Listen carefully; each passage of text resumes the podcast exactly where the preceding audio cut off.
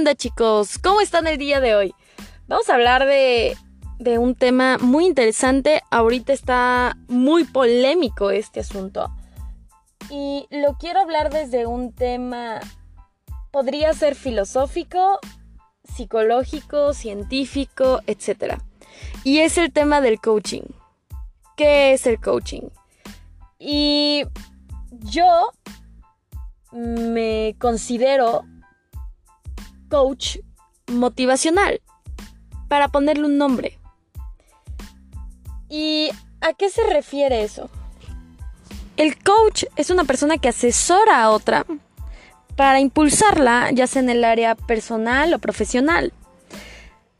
Ahora, este tema muchos lo han movido, lo han juzgado y bueno, lo han casi casi satanizado. Estoy ahorita estudiando la carrera de psicología en donde la mayoría de mis maestros, yo diría que un 90%, están en contra de los coach.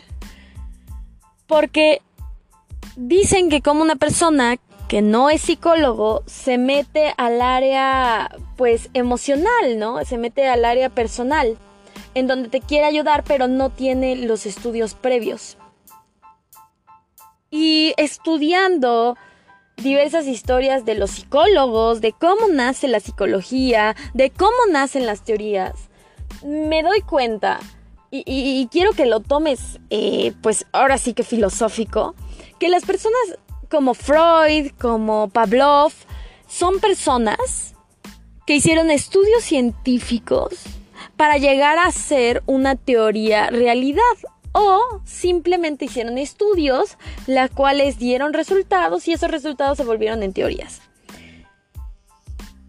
Me pongo a pensar mucho que, por ejemplo, los coach dan normalmente temas suyos o temas psicológicos que a los psicólogos les molesta porque en realidad los coach hacen sesiones un poquito más grandes, grupales, en donde podría ser que ganen un poquito más de dinero que los psicólogos. No todos, para que no me satanicen, pero la realidad es que sí, porque, por ejemplo, eh, personas que se dedican a eso, al, al, crecimiento personal, que va muy de la mano con la psicología, podría ser Mauricio Benoist, que Mauricio Benoist utiliza la programación neurolingüística, que la programación neurolingüística va de la mano obviamente, de la psicología, ¿no? Y me pongo a pensar, ¿por qué lo satanizan tanto? En realidad, a mi punto de vista, a mi parecer, lo satanizan tanto porque en realidad el coach no se da la tarea de la investigación científica. ¿Vale? Pero ahora quiero que lo veas más a profundidad, porque si lo ves todavía más profundo, los coach o los sanadores, eh, tal vez no como chamanes, pero sí sanadores, eh, pues que ahora se llama mindfulness, ¿no? Los que dan retiros, que por ejemplo a mí Ricardo Perret me ayudó mucho. Dan tantos retiros, dan tantos cursos y ayudan a miles y miles de personas que ponte a pensar, ¿tú crees que eso de dar el mismo curso, de ayudar a tantas personas, que un sistema, que una creencia está ayudando a muchos, ¿tú crees que eso no se puede comprobar científicamente? Los psicólogos que han hecho estudios, que han hecho nuevas teorías, han hecho experimentos con personas, han probado esas teorías. Y la verdad, yo sí he visto retiros, por ejemplo, de sanación, en donde van por lo menos unas 50, 70 personas mensuales eh, y ya llevan por lo menos unos 3 años, 4 y han ayudado a muchos. Entonces saca la cuenta y en realidad significa que han hecho más estudios con más personas, que en realidad ya se puede hacer científico. Porque si algo ayuda a alguien y tú tienes eh, una hipótesis, pues sí lo puedes hacer científico, ¿no?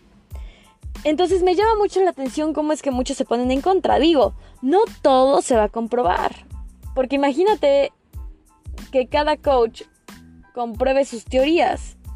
Pues no lo hacen y por eso es que hay tanto odio. Pero digo, yo sé que tienes que saber técnicas ¿no? Que tienes que saber técnicas para mediar un grupo, que tienes que saber técnicas para que si una persona, eh, por ejemplo, le haces una hipnosis y se quede en un trance, cómo sacarla, eh, etcétera. Sí, yo sé que tienes que saberlo, pero las personas, los psicólogos que hicieron esas teorías, también lo hicieron con falla y error.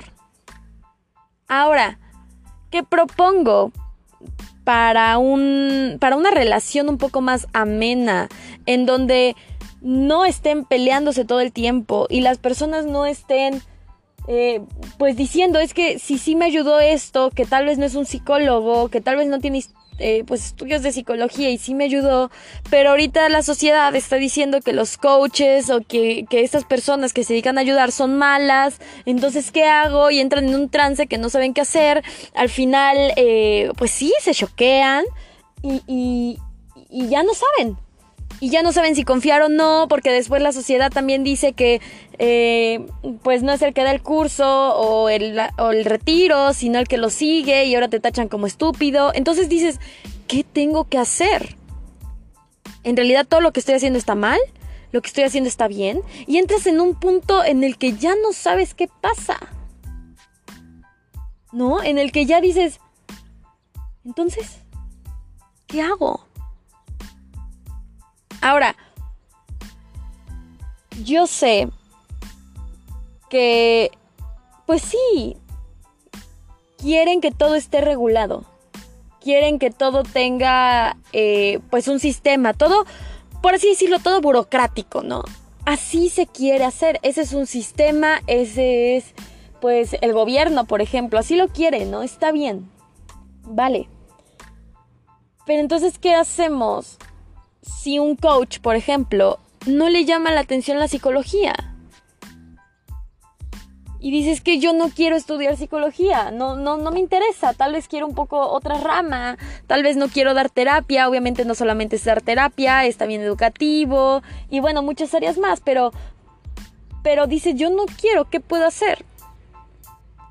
Entonces, por eso es que ahí tiene que venir una persona inteligente a decir, ok, si esto está ayudando a muchas personas, esto se puede, eh, pues, meter a que de verdad se valide, a que sea algo científico, etcétera, etcétera. Entonces, ¿qué es lo que está pasando?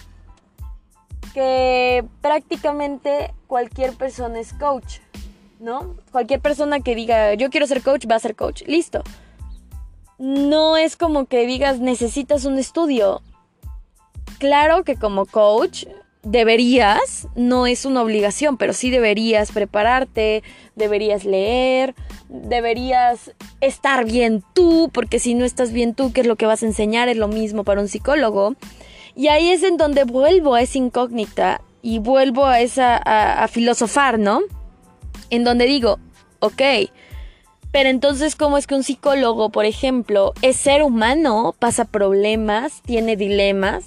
¿Cómo es que un psicólogo ser humano eh, tiene que estar bien para dar terapia y cuando no está bien entonces no da terapia?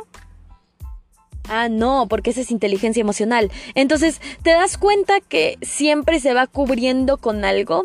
El cerebro necesita decir, no, no, es que eh, llega esa situación, no la conoces y el cerebro automáticamente te pone algo que le han dicho que tiene que ser algo científico para cubrirlo y para que estés bien. ¿No? Una maestra de psicología, eh, me gusta mucho su clase, de hecho ella da historia de la psicología, y dice, yo creo que cualquier cosa puede ser comprobada nada más que le pongas empeño, ¿no? Y que le pongas ese tiempo y que de verdad te, que, pues te dispongas, ¿no? A hacer las, investigaciones necesarias, hacer todo lo que se requiere para que sea ya una algo comprobado, ¿no? Yo creo que no todo podría ser, claro que no hay verdad absoluta, pero yo creo que no todo podría ser comprobado. Lo que sí creo es que sí le tienes que meter ganas para que ya te tomen en serio, ¿no?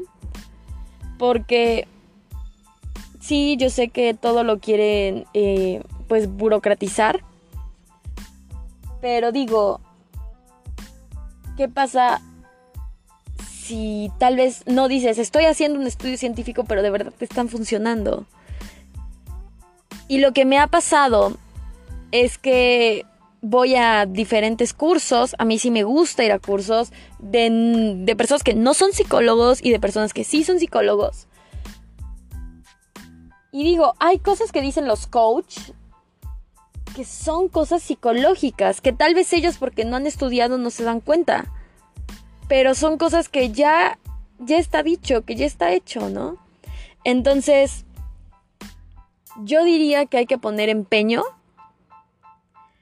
que como inició la psicología, inició por una persona que creía que podía pasar algo, que tenía una hipótesis sobre algo, que eso lo estudió, lo puso eh, pues sí, le puso empeño para que fuera una teoría.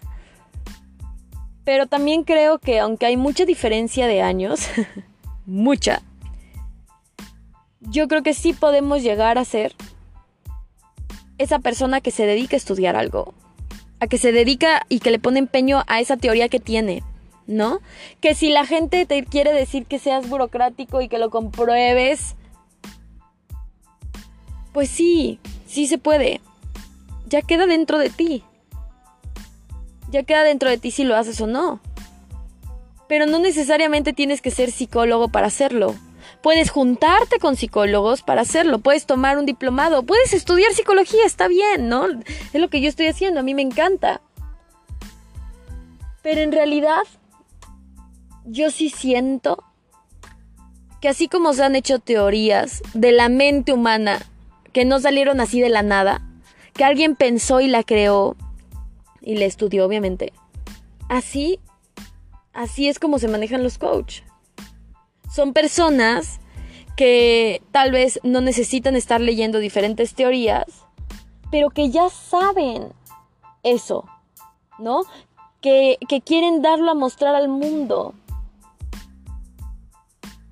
Entonces, yo entiendo que no quieren que se descarrilen al momento de decir, ay, es que está eh, pues haciendo, diciendo algo que no, es, que no está dentro de nuestros protocolos, ¿no? Que no está dentro de, la ciencia.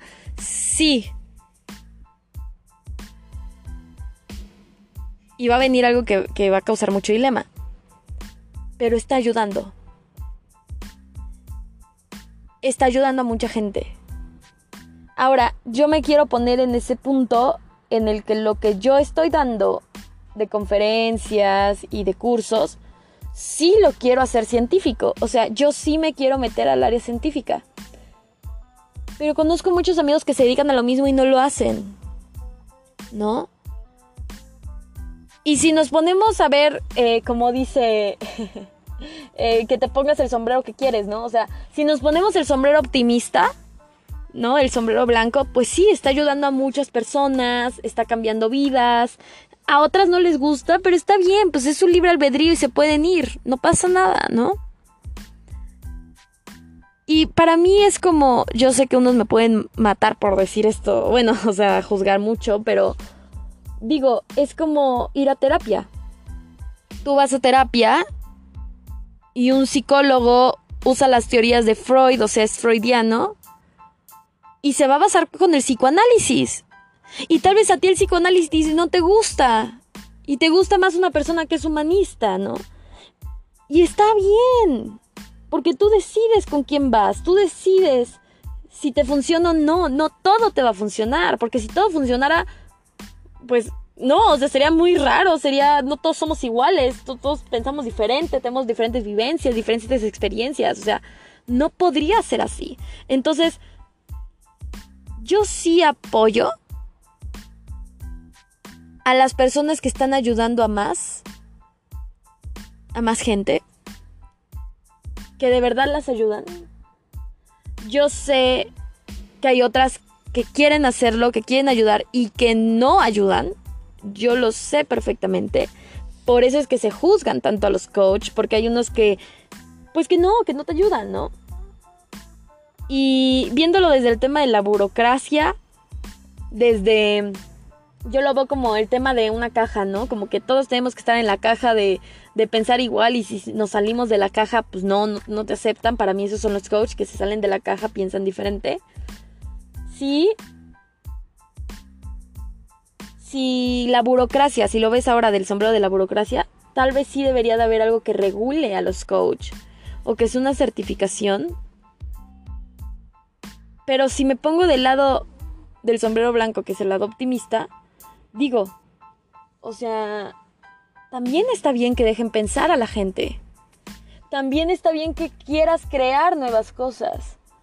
Porque quieras o no, cuando empiezas a, a pues estar en la escuela, a leer a diversos psicólogos o estar en la carrera que tú quieras, te empiezas a cerrar a esa mentalidad te empiezas a cerrar a que solamente eso existe, a que solamente esa es la verdad y que no hay más y que los científicos que hicieron esas verdades son genios, son alguien lejano a mí y que yo no puedo crear algo. Entonces, a mi punto de vista, el entrar a eso es cerrar esa mentalidad.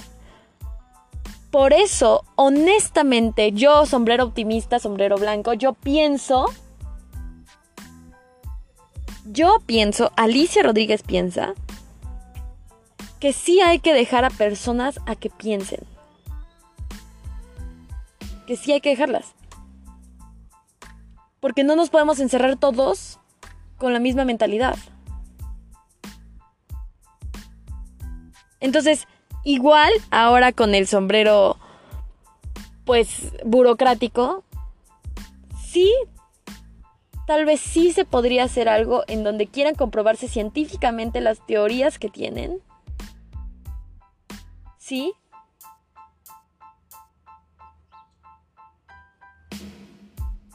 Pero ahora, ¿cómo le vas a hacer para juntar esos dos mundos? ¿Cómo le harías para juntar el mundo de la creatividad al mundo de las de la inteligencia de genios que creen que, que ellos son los que saben porque ellos lo crearon y que tú no puedes. Juntar esos dos mundos. Porque en realidad, viéndolo ahora del lado optimista, yo, yo, Alicia Rodríguez, si no hubiera entrado he ido a un retiro en donde me enseñaron a meditar, en donde me enseñaron a ver mi pasado por medio de varias técnicas. Si yo no hubiera entrado a eso, no sería la persona que soy ahorita. Y hoy me considero una persona mucho más feliz, mucho más amorosa y muchísimo más en paz. Y en lo personal me tocó ir con muchos psicólogos, por lo menos unos cuatro. Para mi corta edad de 16 años, digo, algunos, que honestamente no me ayudaron. Y ahorita sigo yendo a terapia. Y la verdad, honestamente, y no me maten los psicólogos, para llegar a la raíz de algo en terapia, tardas mucho. Un año, dos años. Más. Y los que lo hacen rápido, puede que ya tengan esa apertura, pero recuerda que el cerebro normalmente se va a querer cerrar. Y no va a querer que vean realmente qué siente el cerebro. Entonces, no hay verdad absoluta. Te lo dejo a ti. Y sí, este podcast fue de filosofar. Pero en lo personal, yo ya no quiero estar en la caja. Y estoy estudiando psicología con la mentalidad de aprender de los científicos que hicieron nuevas teorías para que yo pueda ser un científico que cree otra teoría no solamente para cerrarme en esa caja y estar en ese sistema. Ahora tú pregúntate.